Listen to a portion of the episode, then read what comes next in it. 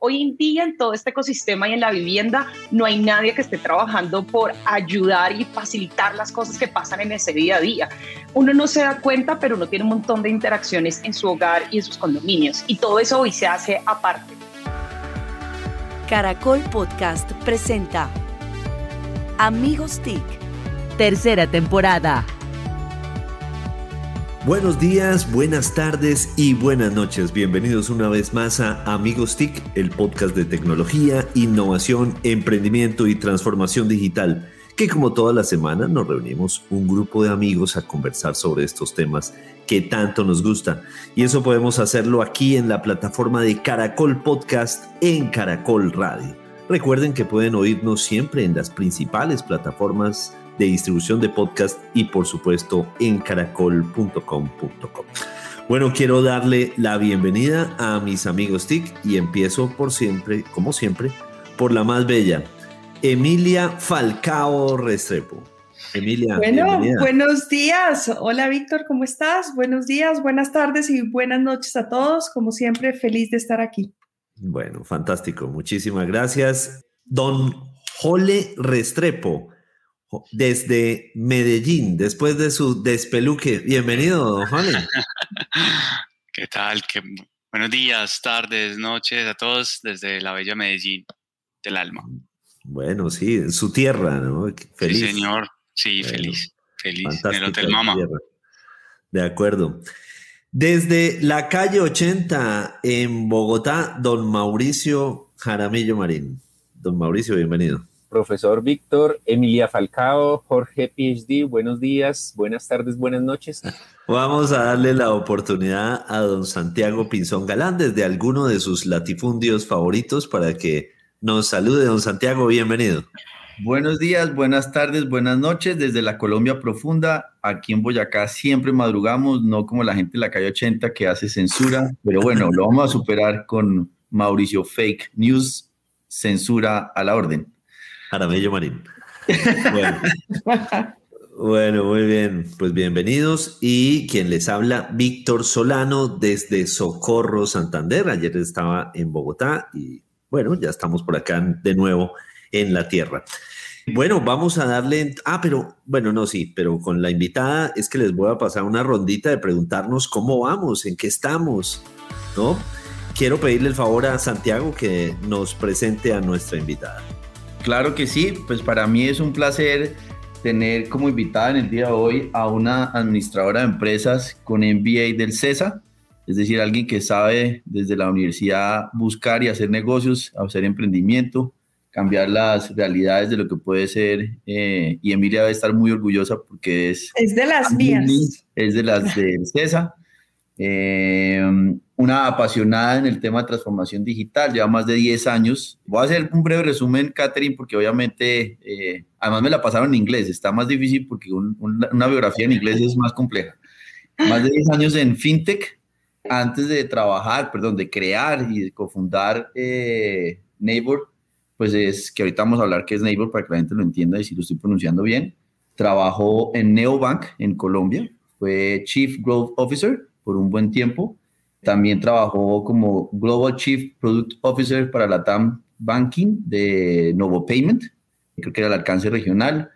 Eh, tiene más de, obviamente, pergaminos por compartir. Ha trabajado en, en Estados Unidos, Country Manager de Income y claramente, pues, reconocida en una, que eso es como una cofradía, Beta Gamma Sigma, creo que es eh, eh, por molestar algo que da distinción.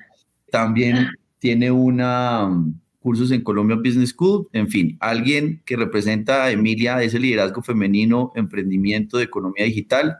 Bienvenida, Catherine Castillo, presidenta y cofundadora, CEO de, de Neighbor, que nos va a explicar qué es finalmente eso.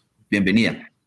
Hola a todos, muchas gracias por esa bienvenida. Todos esos títulos y cosas suenan como un montón de cosas y como rimbombante, pero para hacerlo sencillo, yo solo soy una administradora de empresas colombiana, muy trabajadora, como así, dedicada 24/7, así que bueno, eso realmente es lo que he hecho, trabajar y trabajar un montón, y bueno, estudiar también, tengo que decirlo, pero, pero con orígenes muy humildes y, y muy sencillos, de verdad. Genial. Pues aquí te vamos a cuidar de Mauricio y para eso en materia. Eh, ¿Qué es Neighbor? Pero sobre todo, ¿qué es? Porque es un apellido que se está volviendo muy común, pero el nombre, ¿qué es PropTech para la audiencia? ¿Qué significa PropTech? PropTech es toda esa tecnología que se, se pone a disposición de esta industria inmobiliaria o de propiedades como Property eh, Technology y básicamente es esta nueva tendencia que viene eh, ayudando a la industria de real estate o de inmobiliaria a cambiar la forma en la que se operan y se hacen, pues digamos, las cosas. Entonces, pues seguramente muchos han escuchado fintech y ahora todo el tiempo se habla de nuevas fintechs y compañías de tecnología en la industria financiera. Ahora esa nueva tendencia está pasando con mucha fuerza y potencia en América Latina, que es PropTech, que es tecnología para toda esa industria, eh, digamos, inmobiliaria eh, en la región. Genial. Bueno, ¿y qué es lo que ustedes han construido? Porque obviamente ahorita eh, tendremos más detalles que acaban de recibir una muy buena ronda de inversión, pero si nos puedes explicar qué es Neighbor. Claro que sí. Entonces, Neighbor básicamente es una startup de tecnología en esa industria, en la industria PropTech, y lo que nosotros hacemos es un software que permite, um, digamos, facilitar lo que es la gestión y administración de condominios y conjuntos residenciales en América Latina y eso cómo funciona y por qué esa tecnología es tan necesaria y por qué hacía falta. Entonces, empecemos por la primera parte, que es todo lo que pasa en la administración y gestión de edificios. Entonces, lo número uno que pasa es que siempre se necesita tener el control de las finanzas, de los ingresos que pasó, en qué se gastó esa plata y generar transparencia de cara a los residentes y los propietarios de cómo está siendo gastado ese presupuesto y ese dinero que ingresa, ¿no? Eh, de otro lado, por supuesto, en la administración hay un montón de cosas como los temas de mantenimiento, hay temas, por ejemplo, de reserva eh, de espacios y de áreas sociales, de amenidades, están todos los temas de quejas, reclamos que todos los residentes o propietarios tienen y que hoy en día un administrador básicamente maneja, digamos, como por WhatsApp o en Excel. Entonces, está como toda esa parte de atrás que es muy importante y que normalmente los residentes y propietarios no ven tanto, pero que tienen una carga importante para el administrador. Y ahora desde el otro lado, lo que nosotros hacemos es conectar esa otra punta, que son todos los residentes o propietarios que viven en un condominio o en un edificio. Y desde ese lado, ¿cómo les ayudamos? Pues a facilitar todas esas interacciones que tienen en el día a día con su vivienda. Y nosotros lo llamamos como nano y micro interacciones, que cuáles son cuando tú piensas en, uy, hoy es el día del pago de la administración, ¿cómo lo hago? O te toca ir a una oficina de banco o básicamente tienes que hacer una transferencia y luego nadie sabe que ese pago quedó aplicado. Pues entonces ese momento nosotros en Neighbor lo transformamos con una experiencia de usuario y una usabilidad muy sencilla para que tú puedas pagar desde Neighbor. Otro, por ejemplo, momento, eh, no sé, eh, tengo un problema con un vecino o tengo una gotera y tengo que reportarlo al administrador. Uy, ¿yo cómo hago esto? Pues normalmente no tengo el teléfono del administrador o me toca escribirle por WhatsApp o de pronto le mando un email o toca llamar a otro vecino para que le diga a uno cuál es el número del administrador. Eso está centralizado en Neighbor. Y así tenemos momentos, digamos, funcionalidades que le permiten a todos los residentes y propietarios facilitar esas interacciones. Entonces, en resumen, un poco lo que nosotros hacemos es conectar ese ecosistema de condominios y conjuntos residenciales desde esos dos frentes, todo el back administrativo y operativo y todo lo que se necesita desde el front o desde ese residente para que puedan interactuar entre ambos. Catherine, una pregunta. Dentro de las funcionalidades está o de pronto no interesa o de pronto no se ha hecho, pero que por ejemplo en, los conjuntos, en los condominios, los... Um, los residentes puedan reservar espacios de áreas comunes, ¿no? Que necesito un salón, que necesito el espacio del asador, por ejemplo, no sé. Sí, claro que sí, Víctor, sin duda. Lo que nosotros tenemos es una solución increíble de reserva de, áreas sociales. Dentro de esa solución, lo que nosotros hacemos es que cuando tú como residente ingresas, pues ya están configuradas todas esas áreas sociales de tu condominio o edificio y pues desde allí la puedes reservar. Entonces tú le das clic y dices, quiero reservar el asador y te dice, ok, tiene capacidad para tantas personas, estas son las horas y las fechas en las cuales está disponible y te dice si tiene costo o no hacer esa reserva. Y de hecho, si tiene costo, pues puedes pagar desde allí. Entonces tenemos una funcionalidad súper completa para el manejo eh, de, reserva de áreas sociales. Eh, yo quisiera que me cuentes un poco, entiendo que eh, tiene una o, acaban de recibir una ronda de inversión interesante, bien importante.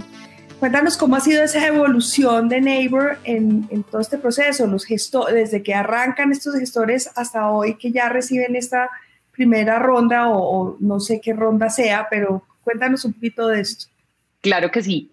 Nosotros, y para darles un poquito de contexto así súper breve, nosotros somos tres cofundadores eh, colombianos. El proyecto fue iniciado por mis otros dos socios, eh, ambos con un background técnico súper importante, ambos ingenieros, maestría en arquitectura de software, y ellos vieron la oportunidad, bueno, vieron lo que estaba pasando y empezaron a programar. Ellos son unos programadores además increíbles. Y bueno, empezaron a desarrollar el producto y lo empezaron a escalar. Sin embargo, yo me uní posteriormente al proyecto. Yo tengo un poco más desde desarrollo de negocio, digamos, eh, como estas áreas de crecimiento y más comerciales. Entonces me uní al equipo posteriormente. Eh, una vez ya estábamos los tres en el equipo, pues empezamos a crecer un montón, vimos que había una oportunidad gigante y decidimos hacer una ronda de inversión, pues por supuesto para tener capital y seguir escalando lo que hoy estábamos construyendo, ¿no? Eh, nosotros hoy en día tenemos 3.200 condominios y conjuntos que utilizan la solución en América Latina y bueno, veníamos haciendo algo que se llama bootstrapping, que es básicamente con esos mismos que, recursos que tú recibes, pues ir operando. Pero cuando tú ya te quieres expandir y quieres competir con más potencia, pues sí se requiere más capital para contratar más equipo de trabajo, más ingenieros, equipo de desarrollo comercial. Y así fue que empezamos e hicimos nuestra ronda. Nosotros cerramos nuestra ronda de inversión hace como dos, tres meses que anunciamos una ronda de 1.5 millones de dólares de capital semilla para seguir expandiendo y creciendo nuestro negocio. Catherine, ya, ya Neighbor está en Ecuador y en México también. Mi pregunta va a que tengo, entendido, pero no soy experto en el tema, que en Colombia es un país muy marcado por los, conjuntos residenciales. No es algo tan común en todos los países de la región. ¿Es así? ¿Y qué otros mercados han encontrado en los que Neighbor puede ser el aliado de los administradores y, y donde haya un gran mercado? Yo me imagino que no pensaron solo en tres países. no, por supuesto, nosotros queremos ser, y decimos, de Colombia para el mundo, no solo para América Latina. Y bueno, básicamente, sí, en, en América Latina aproximadamente el 40% de la población vive en condominios o conjuntos residenciales. Eso básicamente son 213 millones de personas que, encuentras viviendo en estos ecosistemas y que hoy no tienen tecnología o interactúan de una forma muy manual con todas estas cosas que pasan, como lo mencionábamos. Así que nosotros empezamos creciendo en Colombia eh, y en Ecuador. Nosotros tenemos diferentes aliados con los que hemos venido trabajando y creciendo. Sin embargo, México tiene una particularidad muy importante y es que México viene creciendo un 60% de los últimos cinco años en el desarrollo de condominios verticales.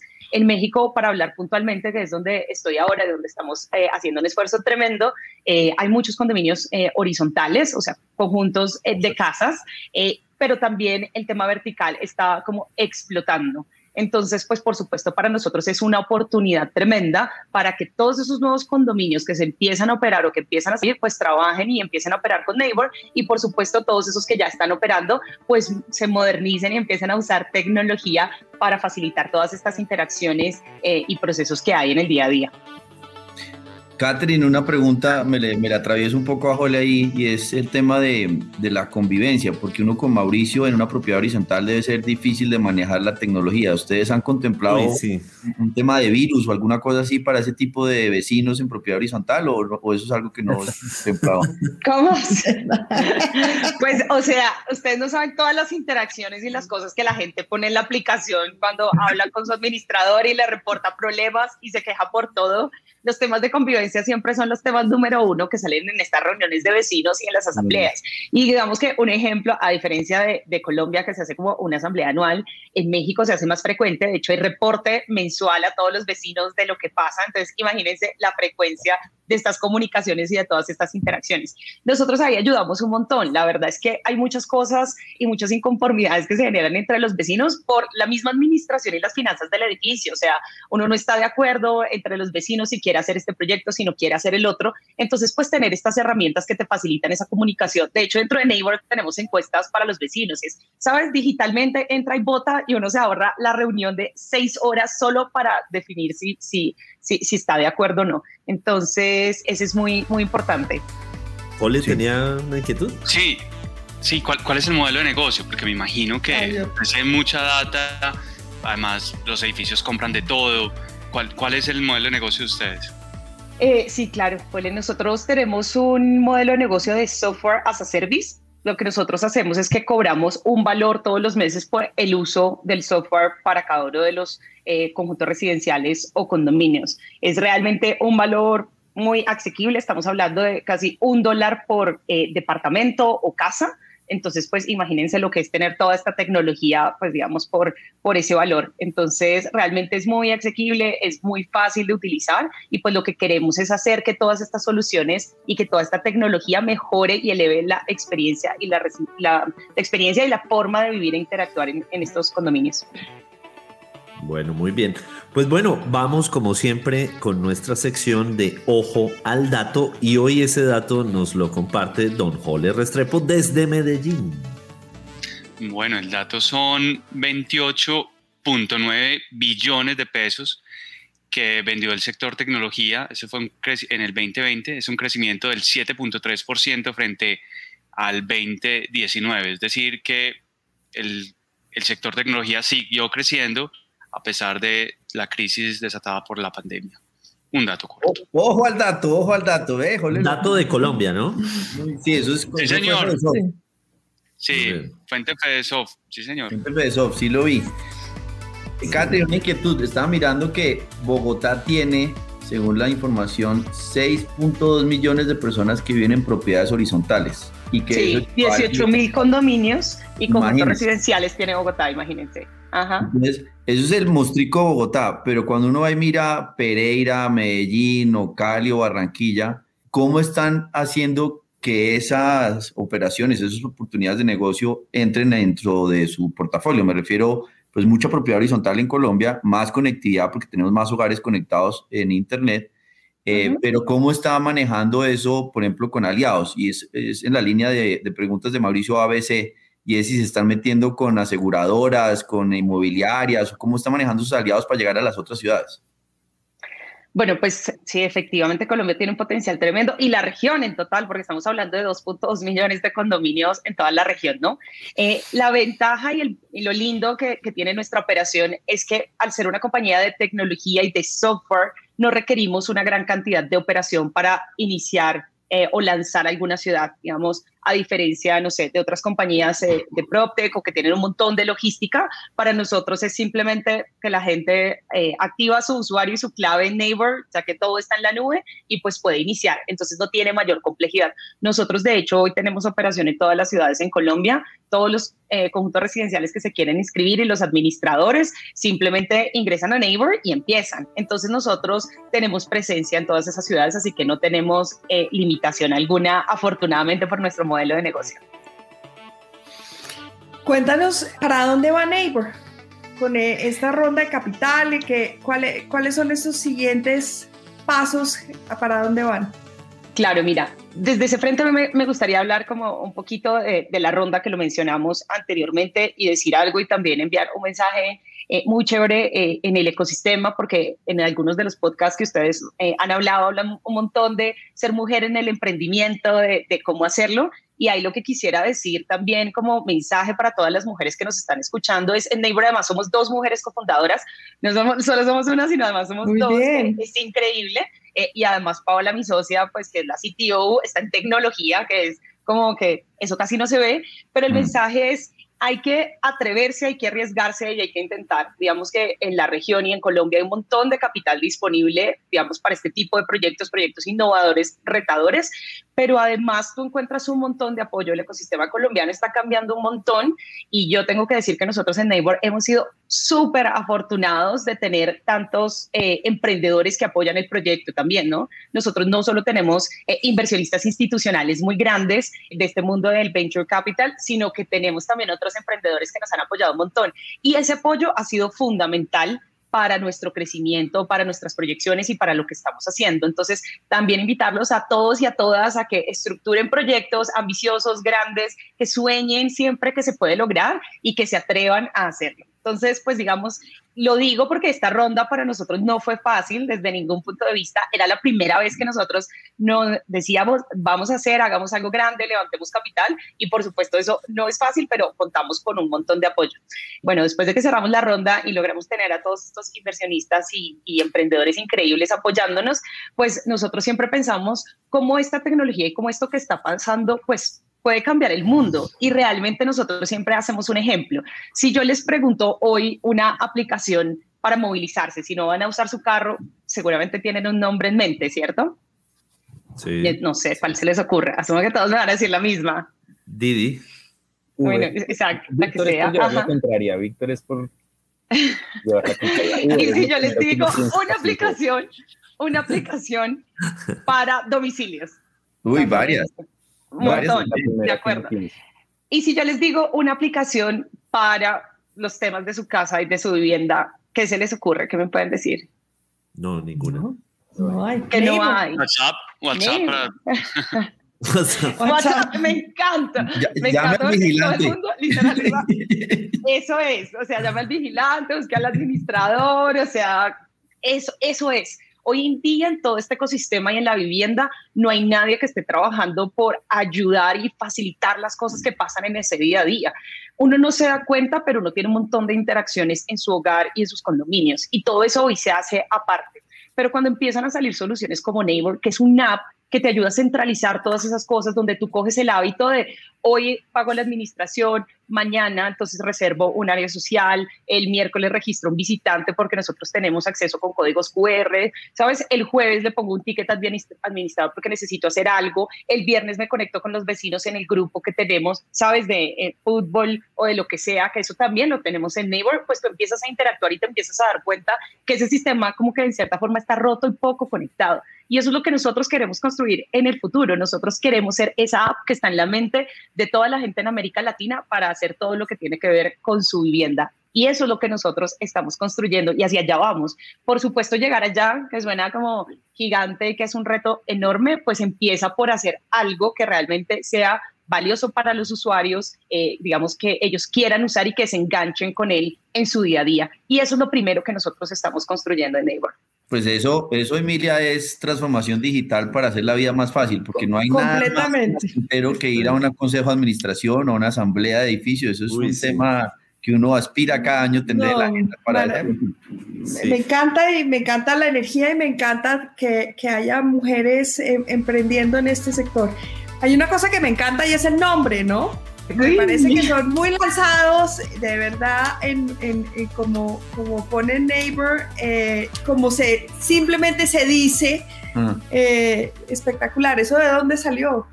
Bueno, pues eh, nosotros estuvimos pensando un montón en eso. La verdad es que Paola, mi socia, que ha sido la principal gestora de todo el proyecto eh, y además que es una apasionada por el diseño y por el producto, quería algo que fuera muy cercano, que la gente como que entendiera, o sea, una palabra corta, como que tuviera recordación. Entonces, pues encontrar siempre como el nombre es súper difícil, pero al final del día, en un trabajo muy extenso que ella hizo, salió Neighbor y la verdad, pues nos parece un nombre increíble, la gente lo recuerda un montón y por supuesto las personas que hablan inglés entienden y luego dicen, bueno, pero esto cómo se escribe, cómo así, y las personas que hablan español, pues si no lo saben, simplemente lo anotan y lo escriben, entonces queríamos algo cercano, fácil, como chévere, y de ahí salió Neighbor, básicamente, pero por supuesto viene de, de, de, la composición y de ese arquetipo, un poco de lo que es ser un vecino, ¿no? Porque neighbor es vecino en inglés, solo que mal escrito, eh, pero es eso, es como al final todos nosotros vivimos en comunidad y no lo sabemos y no aprovechamos esas interacciones de lo que es ser vecinos. Entonces nosotros hablamos mucho de la fuerza del cardumen y como cuando tú eres vecino, por ejemplo, eh, no sé, solito, todos los vecinos necesitan siempre una póliza de seguros para, para su edificio, todos sin excepción pero pues, sabes, cada quien como que está independiente, hace sus cosas y, y ya. Pero ¿qué tal si todos esos vecinos, si hay un montón de vecinos y necesitan póliza de seguros y uno puede conseguir un descuento para hacerlo? Cuando los vecinos se unen, cosas maravillosas pasan, pero hoy no hay la tecnología que conecte a esos vecinos para que esas interacciones y momentos empiecen a pasar. Entonces, pues Neighbor, por supuesto, viene de esa composición de vecino, de comunidad, eh, básicamente del inglés, eh, digamos, tropicalizado al español y a la forma en la cual nosotros conversamos en el día a día. ¿no? Catherine, justamente también tengo inquietud alrededor de qué han encontrado ustedes de, cómo funcionan nuestras culturas alrededor de lo que es crear comunidad. Eh, muchos decimos también, no, pero es que yo no conozco al vecino que está al lado. El del 807 no tengo ni idea quién es eh, y lo tengo a una o a dos puertas de distancia. ¿Eso es tan así? Eh, ¿qué, han encontrado demográficamente eh, en, los países en los que tienen presencia? Y, ahí vuelve a salir el tema del vecino el Mauricio. Mauricio. O sea, ese, ¿Qué tipo Mauricio? Sí, ese, uy, ¿qué hacemos pero, pero lo conocemos todos. Sí, sí. Acaba de llegar. Que todos tenemos un Mauricio en su edificio. Es cierto. Sí, sí, sí, de acuerdo, Catarina. al eje del mal, ya me estoy de ella a mí. Ay, no, no, para nada, ¿no? O sea, ¿No? Mauricio queridísimo, adorado en el edificio. Es un arquetipo ya estandarizado en la industria. Y si no tiene... La vecina tal, el Mauricio. ¿Sí? Y, si uno, y si uno no tiene el vecino Mauricio, preocúpese porque muy probablemente usted va a ser el... Es uno. usted es el Mauricio. Pero entonces, sí, ¿cómo desde ese pues bueno, les tenemos que decir que, o sea, los países donde operamos son totalmente diferentes, por supuesto, la composición de vecinos, o sea, uno siempre encuentra al vecino complicado, que quiere estar pendiente de todo, los vecinos que, sabes, como que ni les importa, es bueno, eso, eso alguien lo va a gestionar y yo ahí ni siquiera me meto. Y otros, por supuesto, que están muy enfocados en la comunidad, en el bienestar, digamos, como en general. eso es muy transversal pero la forma en la cual esos vecinos interactúan y lo que pasa sí cambia mucho entre Colombia, eh, México y Ecuador. Eso sí es bien, eh, digamos, eh, diferente. ¿Y eso por qué cambia? Porque pues hay reglas y formas de hacer las cosas diferentes, como les mencionaba, por ejemplo, acá en México, yo actualmente estoy viviendo en México, estos vecinos tienen eh, reporte mensual de lo que está pasando en el condominio, hay un montón de transparencia, como que le dicen a su administrador, bueno, usted está aquí contratado y usted es el gerente de este edificio y todos los meses me entrega resultados, pero a su vez ese administrador, por ejemplo, acá en México se preocupa un montón por la hospitalidad, porque cada uno de esos residentes esté bien. Entonces busca cómo eh, mejorar esa calidad de vida, que se sientan cómodos en su, en su edificio donde están viviendo y eso cambia mucho. En, por ejemplo, en países como Colombia, los administradores son un poco más enfocados en responder lo que tiene que hacer con su consejo de administración, pero no interactúan mucho ni trabajan en muchos temas de hospitalidad, eh, pues digamos en, en, Colombia, en que todos esos residentes estén como muy felices, no es como ni, lo, ni los conocemos. Entonces, pues digamos que desde esas interacciones también cambia mucho lo que pasa con los vecinos. Por ejemplo, eh, acá en México nosotros tenemos una funcionalidad donde uno puede crear grupos, hay grupos en el edificio y si uno quiere se adiciona a ese grupo. Eso no es obligatorio, no es público, pero si uno quiere se, se adiciona. Entonces, por ejemplo, el grupo de las mamás. Eh, si uno está en un edificio, pensemos que, no sé, mi hijo llegó del colegio, no tengo las llaves, por alguna razón no estoy, ojalá yo le pueda escribir a alguna de las mamás de mi edificio, porque yo vivo ahí, es una persona, seguramente es de confianza, oye, ¿será que me tienes a mi hijo 15, 30 minutos que voy tardísimo, me ayudas a recogerlo en la ruta, qué valioso sería eso. ¿Con quién más uno puede hacer esa interacción? Normalmente uno lo hace con su familia, pero si su mamá vive lejos no va a alcanzar a llegar a recogerle el hijo o si algo pasa, ¿sabes? No es tan fácil, pero uno tiene esas conexiones en su edificio, pero no pasan porque no hay una tecnología que permita hacerlo. Esas son cosas de momento. Entonces, pues nosotros en Neighbor ayudamos a que ese tipo de interacciones pasen. Aquí pasa muchísimo más de lo que eso pasa en Colombia, pero es parte de lo que queremos, ¿no? O sea, como culturalmente realmente nos conectamos un poco más, no porque queramos hacer los mejores amigos, lo que nosotros hemos encontrado es que los vecinos no quieren ser los mejores amigos, quieren un montón de privacidad, eh, digamos, en su casa o en su departamento pero sí en ese tipo de momentos donde uno se puede ayudar como vecino si quiere que alguien le ayude y nosotros ayudamos a través de nuestra experiencia de usuario lo que hacemos a promover ese tipo de interacciones y apoyos entre los vecinos. Lo otro, por ejemplo, no sé si en el edificio o en el condominio hay, no sé, ejemplo, digamos que hay una cancha de squash que no es tan común, pero hay. Si yo llego nuevo y quiero jugar, pero no tengo a, nadie, pues yo escribo en el grupo, venga, venga, soy nuevo, yo juego, ¿será que alguien más quiere jugar? O no sé, una cancha de fútbol, lo que sea. Ese tipo de interacciones empiezan a pasar y eso es parte de lo que yo creo que pues viene pasando, ¿no? O sea, hay un cambio generacional importante. Si vemos en los próximos 10 años, las generaciones que van a estar buscando vivienda son los alfa, el 50% de esta nueva generación es quien va a estar buscando vivienda y estas nuevas generaciones también quieren interactuar diferente. Y yo creo que para eso estamos diseñando también Neighbor, ¿no? Para satisfacer esas necesidades eh, y ese cambio generacional que está pasando en general, pues a nivel mundial. Yo, yo creo que para, para el Mauricio que dice Jole, pues estaría Mauricio en la pelea de la cancha Tejo. Si está alquilado o no está alquilado, ese sería su problema para él, que sería cotidiano. ¿no? Yo, ya, yo ya la reservé, yo la reservé, ¿no? Él estaría molesto por eso. Mi pregunta seria es, sí. Mauricio, pero ¿qué pasa? Mauricio, porque Mauricio no nos quiere dejar hablar. es cómo funciona una administración que ya está operando un edificio. ¿Cómo, ¿Cómo los contactan a ustedes o cómo funciona que uno dice, yo tengo una administración, ahora quiero que Neighbor me ayude en la operación? Principalmente son los miembros del consejo también y los vecinos que quieren como cambiar su edificio y modernizarlo y también por supuesto los, los administradores o compañías de administración. Contactarnos es, es muy fácil, entrar a www.neighbor.com, N-E-I-V-O-R porque se escribe diferente y allí pues pueden contactarnos para buscar un demo o contactarnos directamente a través de WhatsApp que inmediatamente pues nosotros los buscamos, les contamos cómo funciona. Normalmente lo que hacemos es primero hablamos con el administrador, le contamos cómo le facilitamos las tareas. Aquí nosotros les ayudamos con toda esa parte de conciliación, pagos, eso lo hacemos con tecnología y es prácticamente automático, entonces les quitamos una carga administrativa y operativa enorme, pero luego normalmente nos reunimos con los miembros del consejo y les decimos, mira, esta es la solución, así funciona. Eh, hay muchas preocupaciones muchas veces por la protección de los datos y dicen, bueno, pero tú tienes mis datos, me vas a empezar a vender publicidad y cosas. Nosotros para nada, esa no es nuestra misión, nuestra misión no es llenarlos de spam ni de publicidad, absolutamente eh, no lo es. Nuestra misión es proveer tecnología que ayude a facilitar esas interacciones. Entonces hablamos con los miembros del consejo, les contamos cómo es y ya ellos dicen sí, me encanta y ahí empieza la implementación de Neighbor y ya todo el edificio, condominio empieza a usar la tecnología.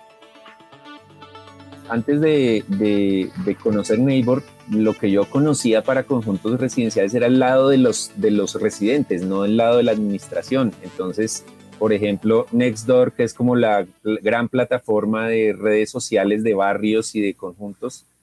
Y pues muchos conjuntos tienen su grupo de, WhatsApp, como decía Jorge, o su grupo en Facebook, que son las, como las, las plataformas para generar comunidad. ¿Encontraron algo de eso en Latinoamérica?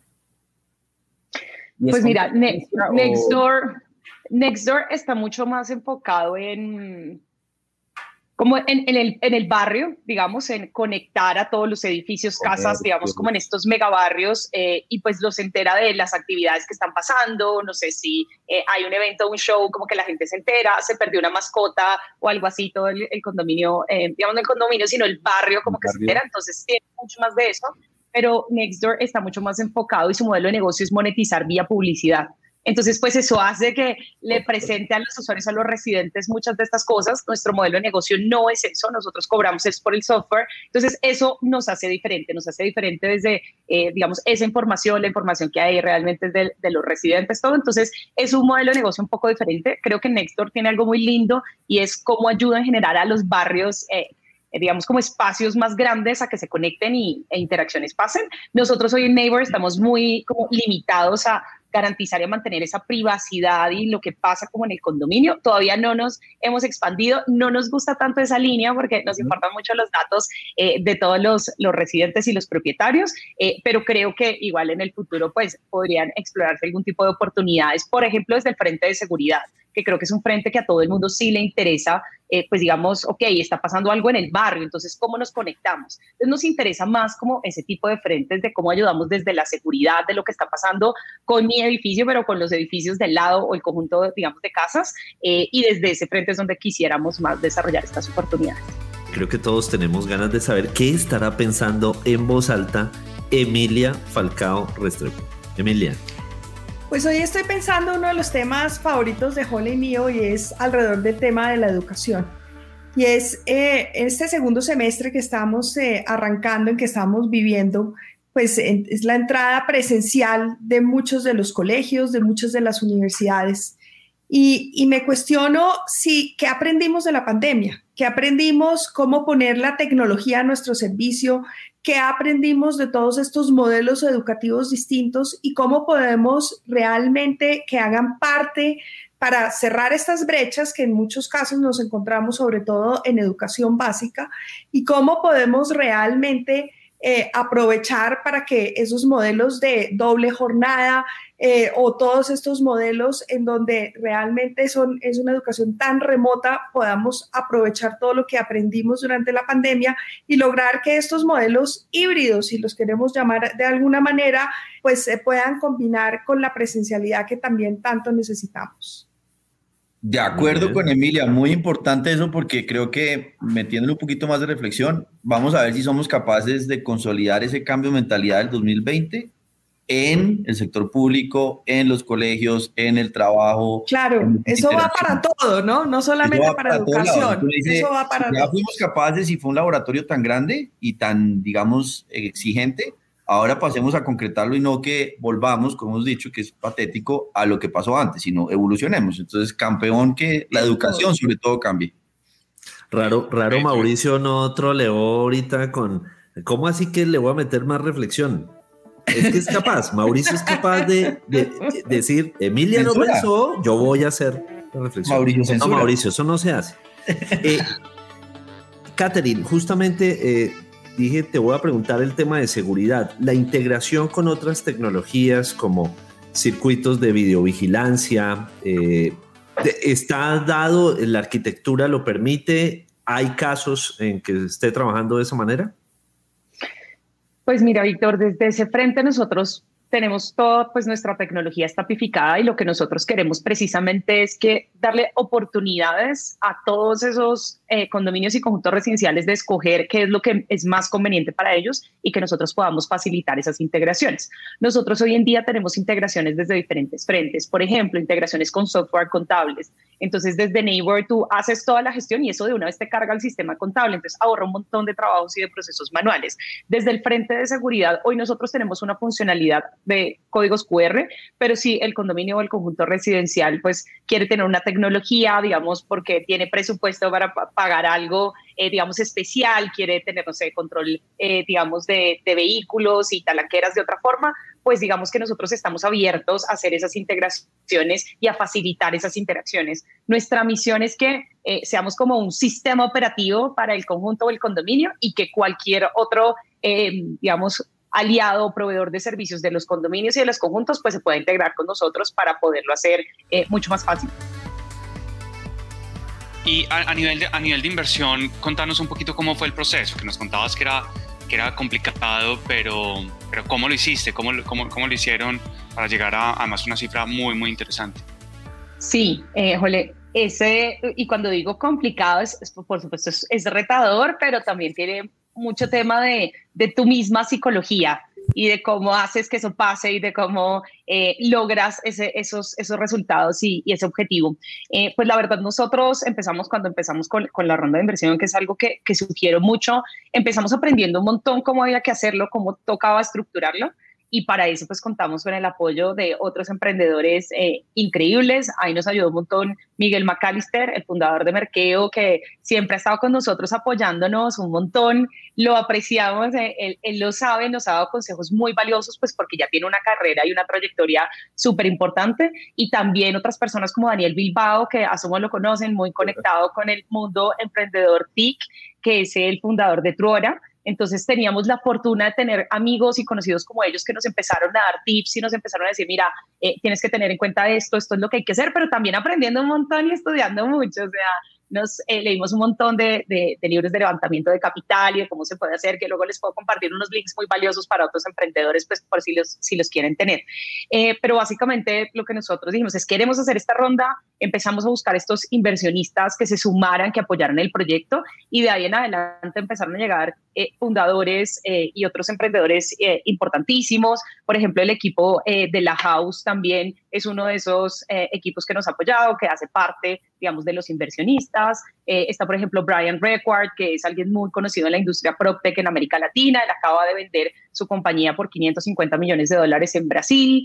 Eh, y bueno, y tiene un ecosistema impresionante que se llama Latitude, donde ayuda a promover el emprendimiento en América Latina y así sucesivamente. Eh, y bueno, posteriormente contamos con el apoyo de un fondo de inversión muy grande que se llama Magma Partners, que decidió apoyarnos y ser nuestro lead investor. Eh, en su momento él puso el cheque eh, más grande y nos ayudó a atraer a otros inversionistas. Realmente el levantamiento de capital es un tema en donde hay que generar, por supuesto, mucha confianza como eh, en relación a que tú y tu equipo y, los otros fundadores son ese equipo ideal para hacer lo que están haciendo y cómo van a estar juntos y cómo van a eh, sobrepasar todas esas dificultades que se vienen. Emprender es, no es nada fácil, por supuesto, uno tiene que pivotear, cambiar, probar un montón de cosas, en paralelo construir una compañía, crecer, es muy retador. Entonces, eso es parte de lo que estos fondos de inversión ven. Entonces, ven como esa disciplina, capacidad de eh, por supuesto, hacer que las cosas pasen, de tener un equipo que realmente sea resiliente, que tenga esa determinación de hacer todo y, por supuesto, una idea que tenga la capacidad de impactar a millones de personas. Eh, y bueno, a lo largo de nuestra ronda así fue. Eh, nuestro proceso básicamente se tardó tres meses y bueno, de ahí ya, ya cerramos la, ronda y el resto fue papeleo, pero recomendarles un montón el tema de, de la psicología, cómo juega alrededor de esto. Uno recibe muchos nos, nos reunimos de verdad como aproximadamente con entre 80 fondos y, posibles inversionistas. Muchos nos decían, no, porque esto, sabes? Eh, y este proyecto sí puede escalar y porque esto funcionaría y cuál es el potencial de mercado. Te cuestionan todo y eso le quita a uno seguridad porque te dicen no, no muchas veces, pero si uno cree y confía en su proyecto y lo que está haciendo, tiene que insistir, insistir, tener la claridad y por supuesto cada vez ir mejorando cómo lo comunicas, cómo lo dices. Eh, por supuesto, si hay puntos válidos que no tienes claro dentro de tu modelo de negocio, pues hay que trabajarlos y, y arreglarlos. Entonces creo que eso es fundamental. Uno tiene que estar dispuesto a recibir muchísimos nos, pero los sís que recibes son increíbles y eso es un cambio importantísimo para tu compañía. Entonces, emprender desde el levantamiento de capital es recibir muchos nos y muchas barreras, pero si uno está eh, con esa pasión y con esa determinación de hacerlo, pues sin duda alguna puede construir algo increíble. Yo, yo tenía una última pregunta, pero ya la contestaste y es, a menos de que nos puedas dar un complemento, y es, ¿cuáles no? Obviamente estamos muy temprano en el proceso, ustedes van evolucionando. Eh, ¿Cuáles son las no cosas que debería hacer un emprendedor? Eh, ya de lo que has aprendido, el top 3 de los nos. No por decir no a ayudarle, sino recomendaciones de evitar, qué no se debe hacer. En, general o en el proceso de levantamiento de capital? En, general, en general. Bueno, una en relación al, proceso de levantamiento de capital es em, cuando uno empieza, uno no sabe y aparece gente que en teoría te quiere ayudar un montón y te dice, no, dame el 40% de tu compañía y yo te voy a ayudar y te voy a... Eso no se debe hacer nunca porque tu compañía, pues por supuesto, entregaste un montón de, equity o, digamos de, las acciones de tu compañía y ya luego pues se hace una compañía que no es fondeable y muchos proyectos en Colombia se mueren por eso, lo hemos visto. Entonces, recomendarles un montón eso, o sea, lo que uno está construyendo tiene un montón de valor. Yo creo que a uno no lo educan ni le enseñan ese tipo de cosas, pero eso es súper importante. Entonces, ese es un no. El otro es, eh, yo creo no hacer es digamos, como trabajar con, fundadores o con otros pares eh, que no estén tan comprometidos eh, o que no todos tengan el nivel, mismo nivel de compromiso. Esto es un trabajo eh, de todo el equipo y principalmente los fundadores tienen que estar ahí trabajando hombro a hombro, tiene que ser un gran equipo tienen que entender el rol de cada uno y si no todos, si no están comprometidos, en el largo plazo, pues van a tener dificultades o problemas, o no, yo porque te di este equity, pero tú no estás trabajando lo mismo, pero tú no sé quién. Entonces, creo que tener ese equipo muy sólido es, es muy importante y tener buenas conversaciones al comienzo, ¿no? Entonces, como no, somos súper amigos, empecemos y vamos arreglando, no, es importante tener buenas conversaciones y decir aquí cómo cada quien va a jugar y cómo lo vamos a hacer y cómo vamos a ganar esto en equipo, eso es importante.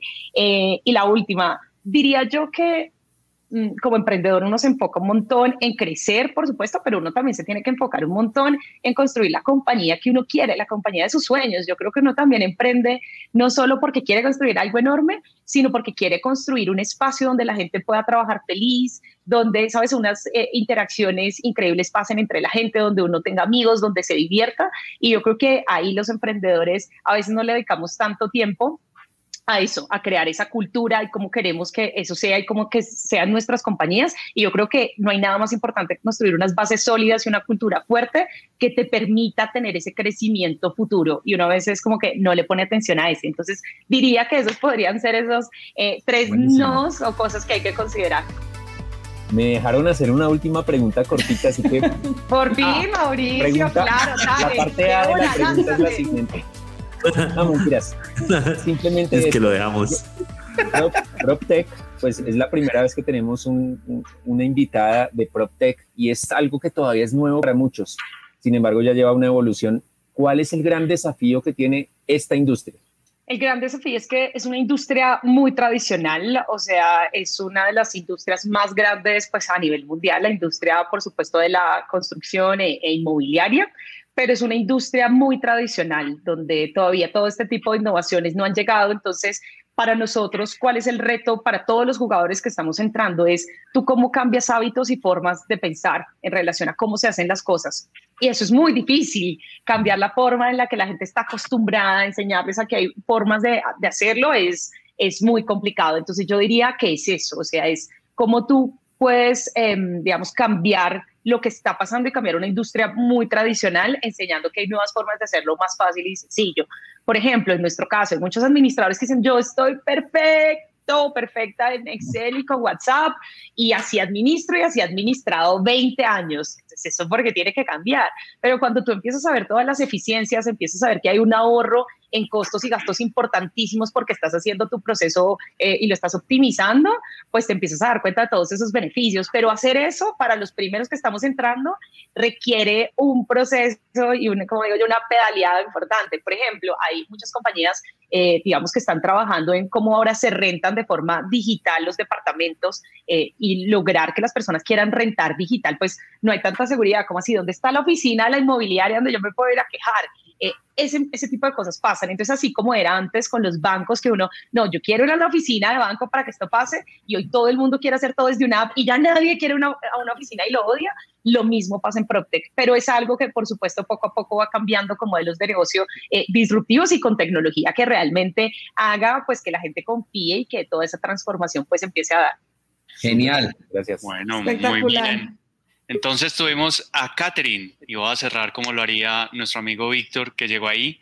Pero, pero ¿por qué lo quiere sacar tan, fácil? Déjelo, déjelo despedir la, pero, pero, ya venía con todo, entonces voy a intentar. Estuvimos con Catherine de Neighbor, una administradora que administra una empresa de administración de conjuntos residenciales. Así es, Víctor. Yo no lo habría hecho así. una administradora de empresas que administra una compañía de administración para administradores de edificios y administradores de los mantenimientos y de todo lo que pasa. El administrador del administrador del administrador. Ese es Neymar. Ella, sí le hace honor a la carrera, eso es lo que pasa. claro que sí. llevar a la pie la letra. Claro. Bueno, que Víctor se respira porque está que se despide y no ha podido. No, no, no. Yo ya muy buena despedida de Jole, ah, bien, muy bien administrada. Solo añadiré que nos veremos entonces y nos escucharemos la próxima semana aquí en Amigos TIC de Caracol Podcast en Caracol Radio. Hasta la próxima. Gracias, Katherine. Hasta luego. Muchas gracias. Gracias. Gracias. Gracias, gracias. Encuéntranos en Instagram como arroba caracol podcast.